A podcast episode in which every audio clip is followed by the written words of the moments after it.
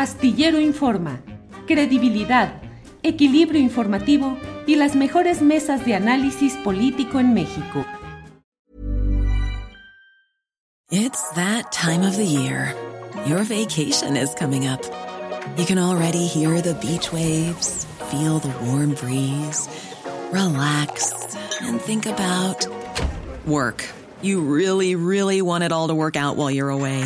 Monday.com gives you and the team that peace of mind. When all work is on one platform and everyone's in sync, things just flow wherever you are. Tap the banner to go to Monday.com. Hiring for your small business? If you're not looking for professionals on LinkedIn, you're looking in the wrong place. That's like looking for your car keys in a fish tank. LinkedIn helps you hire professionals you can't find anywhere else, even those who aren't actively searching for a new job but might be open to the perfect role. In a given month, over 70% of LinkedIn users don't even visit other leading job sites. So start looking in the right place. With LinkedIn, you can hire professionals like a professional. Post your free job on linkedin.com slash people today. Buenas tardes. Buenas tardes, Julio. Es un gusto reencontrarnos después de varios meses de que no hemos conversado. Así es, Marta. Hemos platicado en otras ocasiones, siempre con mucho interés y a profundidad de estos temas, pero es que hoy sí, Marta, estás en las portadas de los principales diarios de México y está toda la discusión acerca de lo que has dicho respecto a Marcelo Ebrard, que buena parte de ello nos lo habías dicho aquí en estas mismas pláticas de los detalles de lo que había sucedido, pero hoy pues está aparentemente esa discusión eh, fuerte respecto a lo que has dicho tú, lo que responde el canciller Marcelo Ebrard. Debo decirte, Marta, que vi la reacción de Marcelo Ebrard y me pareció fuera de su postura tradicional en la que suele ser un hombre cauto, cuidadoso, que no se deja llevar por las emociones o por la eh, respuesta eh, con descalificaciones personales, pero no hubo una discusión o una descalificación directa y clara a lo que tú dijiste, sino alegó rencor, que hay un rencor tuyo contra él. Marta. Mira, yo creo que lo que vimos ayer fue verdaderamente un ataque del esnable desde la tril presidencial, con todos los símbolos del poder, en contra de una ciudadana retirada que está en su casa y que tiene derecho, como dijo el presidente, a manifestarse y expresarse. Lo que vimos ayer fue una persona sin control de sus emociones, jugándole al psicólogo, que parece que estaba proyectando sus emociones, y, que verdaderamente fue un ataque, pues, ad hominem o más bien ad feminam, dirigidas a la persona, no a las ideas ni a lo que se está discutiendo, eh, Julio. Y eso para mí es muy grave en un gobierno que se dice de izquierda, humanista y demócrata, porque eso es hacer evidente la indefensión de los ciudadanos. Porque si yo me he podido defender en legítima defensa, desmintiendo los dichos del canciller, un mexicano que no tenga estos recursos, ¿cómo se defiende, Julio? Y fue un ataque misógino. Las mujeres están ahí para aparentar que tenemos equidad de género. Las mujeres este, son la cara bonita del gobierno, pero en el fondo ese ataque fue de un desprecio profundo a la inteligencia de las mujeres. ¿Hablas solo de lo dicho por el canciller o también la parte en la que el presidente dijo que habías pasado al ala conservadora? No, de lo dicho por el canciller. Lo que dijo el presidente del ala conservadora, mira, yo, los veracruzanos no tenemos nada de conservadores. ¿Sí? Y en este país tan diverso, tan estratificado, tan regionalizado, dividir al país en conservadores que están contra mí y los que están a favor mío es un gravísimo error. ¿Por qué? Porque es un país, eso niega la esencia fundamental de México, es su diversidad cultural, es su diversidad ideológica, que es su, su libertad de pensamiento. Yo creo que habemos muchas personas que, por ejemplo, estamos totalmente a favor de los derechos eh, de, de las minorías y que entonces no nos hace conservadores, pero es, sin embargo, podemos criticar la manera en que se está implementando, por ejemplo, eh, la construcción de la refinería de dos bocas, que ya ha excedido dos y casi tres veces el presupuesto. Y eso no nos hace conservadores. o sea, la, diversidad de opiniones es mucho más matizada que dos grupos. Entonces, yo no me considero conservadora. Si el presidente me considera así, está en todo su derecho y yo respeto su opinión. Yo no me considero conservadora, pero el presidente no fue un ataque misógino. Eh, eh, Julio, el del secretario.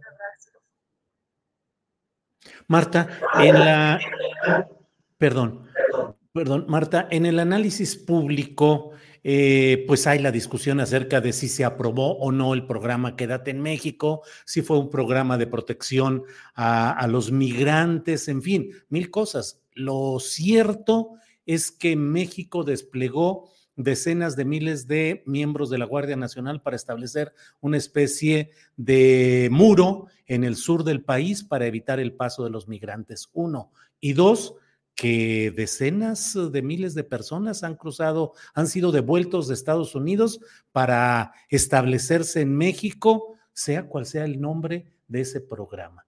¿Estoy en lo cierto? ¿Esos son los hechos fundamentales de esta discusión, Marta? Esos son los hechos fundamentales y vemos la frontera mexicana saturada y vemos, si, si lees a cualquiera de los periodistas de la frontera norte, y hoy leía a Adela Navarro Bello, cómo están superados eh, los albergues de la sociedad civil, cómo no ha habido apoyo a los gobiernos estatales y locales. Y por eso es que yo me oponía al programa Quédate en México. Ahora, no es cosa menor decir que si discutir si el programa Quédate en México se aprobó o no, porque eso es lo que escribe Mike Pompeo, que relata los hechos. Dice, a ver, sí se acordó con Ebrard y Ebrard pidió que no se hiciera del conocimiento de la opinión pública por razones de política interna. Y por eso es que a la opinión pública y a mi persona se nos presentó como una decisión unilateral de los Estados Unidos. Y por eso Pompeo dice, mantuvimos al margen a la embajadora porque se oponía. Para mí, el ocultar una negociación no ayuda a los países más débiles en cualquier negociación diplomática. ¿Por qué? Porque la verdad va a salir al fin y al cabo. Y si conocemos Estados Unidos, al final de cualquier gobierno, todos los principales personajes sacan memorias. Y en esas memorias te van a exhibir de una u otra manera. Marta, lo que hizo Marcelo Ebrard en estos episodios que han sido narrados tanto por Donald Trump como por Mike Pompeo y de los cuales tú estás dando también testimonio, ¿constituyen una forma de traición a la patria? Mira, me parece muy fuerte. ¿eh? Yo no me atrevería a llegar a esos extremos, sería una irresponsabilidad de mi parte. Yo creo que eh, lo delicado es que esas concesiones o acuerdos, eh, lo que hacen es sentar precedentes, Julio, y le van quitando márgenes de acción y de maniobra al gobierno actual y lo que es peor, a los gobiernos venideros. ¿Por qué?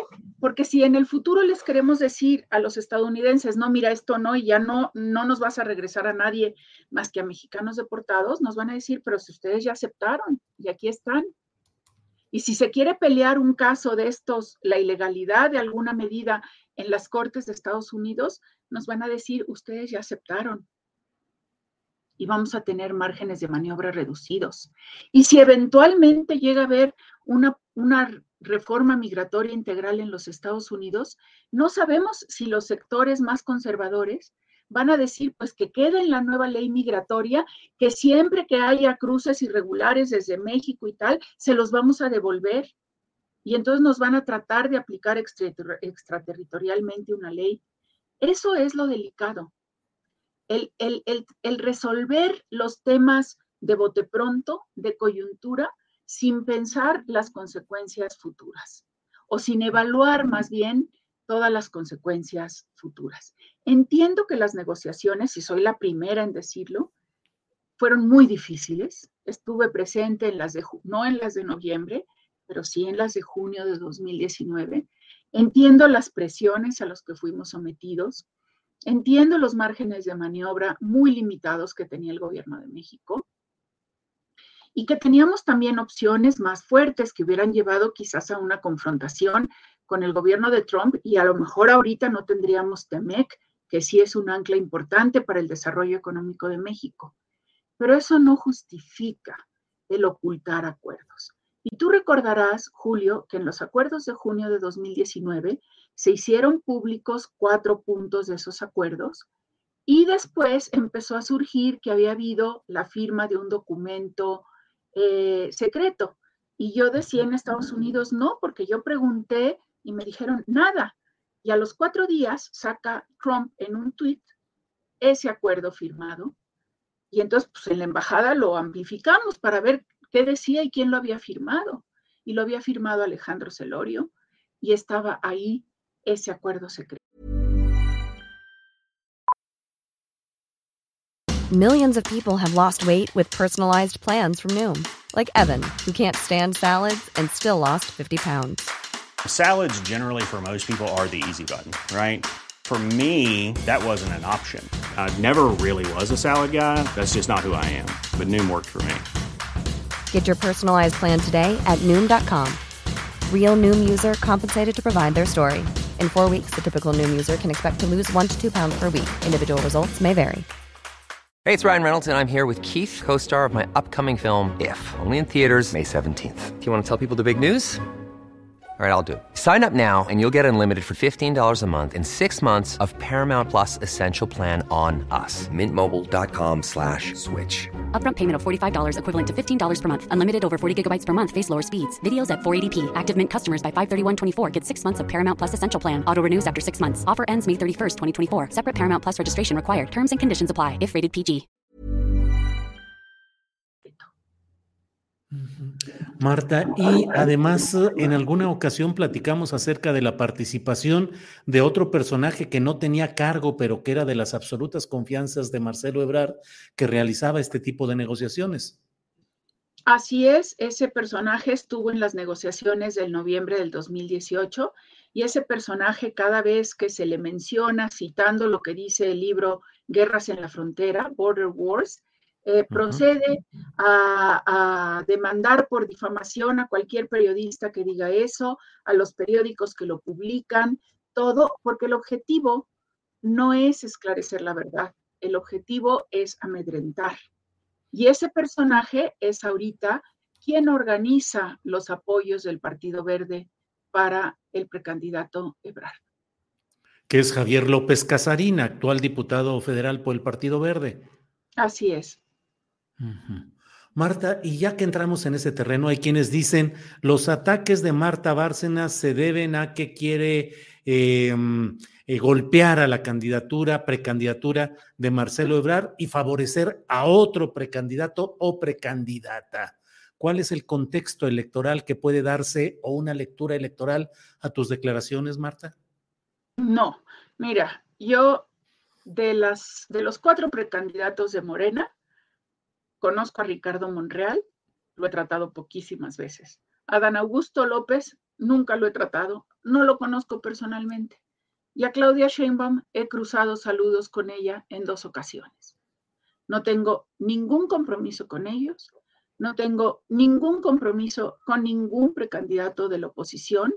Tengo, algunos de ellos son amigos míos desde hace tiempo, desde hace muchos años, nos conocemos profesionalmente, Beatriz Paredes, Ildefonso Guajardo, Claudia Ruiz Macié, que fue mi jefa, eh, el secretario de Turismo, el exsecretario de Turismo de la Madrid.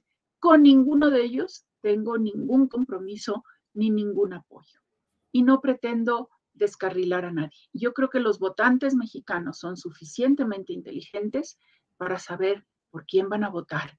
Y seguramente no votarán por ningún precandidato que tenga un caudal de casos de corrupción persiguiéndolo o detrás de él. Eh, Marta, por otra parte, hay quienes, y te comento lo que está en el chat de, esta, de este programa, mucha gente dice, ¿por qué habla de misoginia? Ya no se puede criticar a una mujer porque ya todo eh, lo argumentan como algo misógino. ¿Qué responder, Marta? Hablo de misoginia no porque se critique a una mujer, claro que se le puede criticar, sino por los términos que utilizó. Rencor obsesivo, eh, lo que quiere es descarrilarme. Tal, oiga, ¿de cuándo acá? Ese señor es psicólogo. ¿De cuándo acá? Él se, se mete en mi psique y piensa que puede hablar por mí. Eso es misoginia. Si el señor hubiera dicho, a ver, la señora no tiene razón por esto y esto y esto, y yo estoy en desacuerdo por esto y esto, pero no, todo fue un ataque personalizado, utilizando términos que él no tiene derecho a usar. Marta, ¿decepcionada del manejo de la diplomacia durante esta administración? Creo que la diplomacia, yo diría más bien la política exterior, porque la diplomacia es el, el, instrumento para lograr objetivos de política exterior, se ha quedado corta para el tipo de política exterior que pudimos haber desarrollado con un gobierno que fue elegido por esta amplia mayoría y que traía un programa interesantísimo, no solo de combate a la pobreza, sino de combate a las desigualdades, que, era un, que es un gobierno que de hecho muchos de los objetivos de desarrollo sostenible de Naciones Unidas son totalmente compatibles con las prioridades de este gobierno, con un gobierno que despertó tantísimas esperanzas en la comunidad mexicana en los Estados Unidos, yo creo que nos hemos quedado un poco cortos y eso es lo que más, eso es lo que más lamento, que, ha faltado creatividad, que ha faltado eh, eh, aterrizar proyectos y programas concretos más que estar defendiendo siempre el principio de no intervención y siempre se les olvida el de la promoción y protección de los derechos humanos. Y, eh, y eso es lo que, lo que a mí me da un poco de tristeza y de dolor. Que, por ejemplo, ¿cuál es la política exterior hacia África? ¿Hay una visión de este gobierno de las oportunidades o no de la relación con África? No la hay. Ahora hubo ayuda a Turquía, antes Turquía y Siria, y eso me da muchísimo gusto y muchísimo orgullo como mexicana, pero no hay mayor eh, despliegue de una visión de cómo está cambiando el mundo en esa zona. Eh, eh, ¿Cuál es la visión hacia Asia? ¿Cuál es la política mexicana hacia China, hacia Japón? No lo tenemos claro. No se ha firmado siquiera la actualización del acuerdo con la Unión Europea, que estaba ya casi concluidas las negociaciones. Yo creo que hemos perdido muchas oportunidades y eso eso es lo que a mí me, duele o me decepciona, que creo que se pudo haber hecho muchísimo más, que se hicieron muchas cosas bien, sin duda alguna. La participación en el Consejo de Seguridad de Naciones Unidas fue excelente. Eh, la ratificación del TEMEC fue muy importante. El voltear a ver América Latina de nuevo, el, profundizar las relaciones con América Latina eh, ha sido muy bueno. Eh, aunque hay también sus aristas a, discutir, entre ellos lo que está pasando en Nicaragua, que debería de indignarnos a todos los mexicanos y a toda la izquierda mexicana. Eh, eh, y por eso le hice un reconocimiento a Pigmenio Ibarra cuando dijo que Ortega ha traicionado a la revolución sandinista, porque tiene toda la razón en esa traición. se han hecho muchas cosas bien, pero se podían haber hecho mucho mejor si siempre hubieran prevalecido eh, la visión de Estado y los intereses de Estado mexicanos, porque sí me consta que en toda la oposición en materia de política exterior había un claro interés en seguir fortaleciendo una política exterior de Estado. Bien, Marta, pues gracias. Gracias por esta oportunidad de platicar sobre estos temas. Te agradezco la amabilidad de la entrevista a reserva de lo que desees agregar.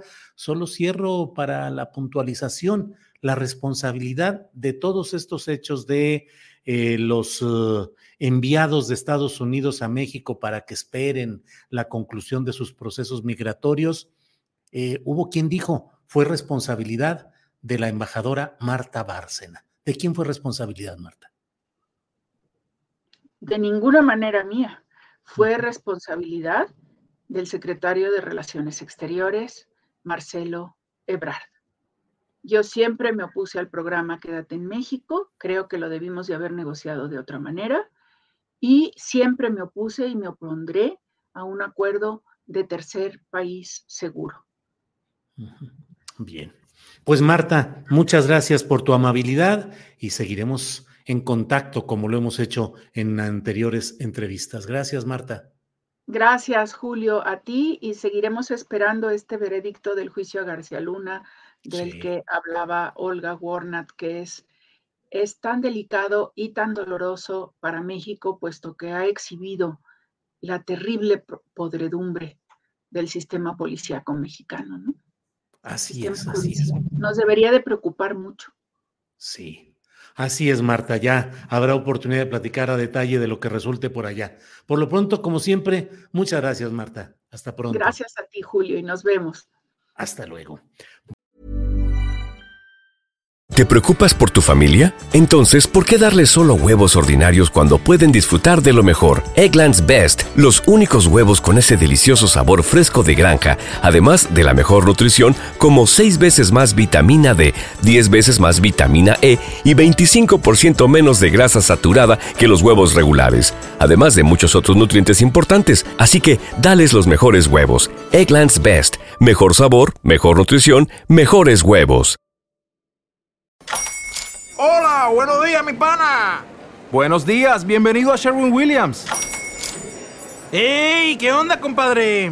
¿Qué onda? Ya tengo lista la pintura que ordenaste en el ProPlus app. Con más de 6.000 representantes en nuestras tiendas listos para atenderte en tu idioma y beneficios para contratistas que encontrarás en aliadopro.com. En Sherwin Williams somos el aliado del PRO.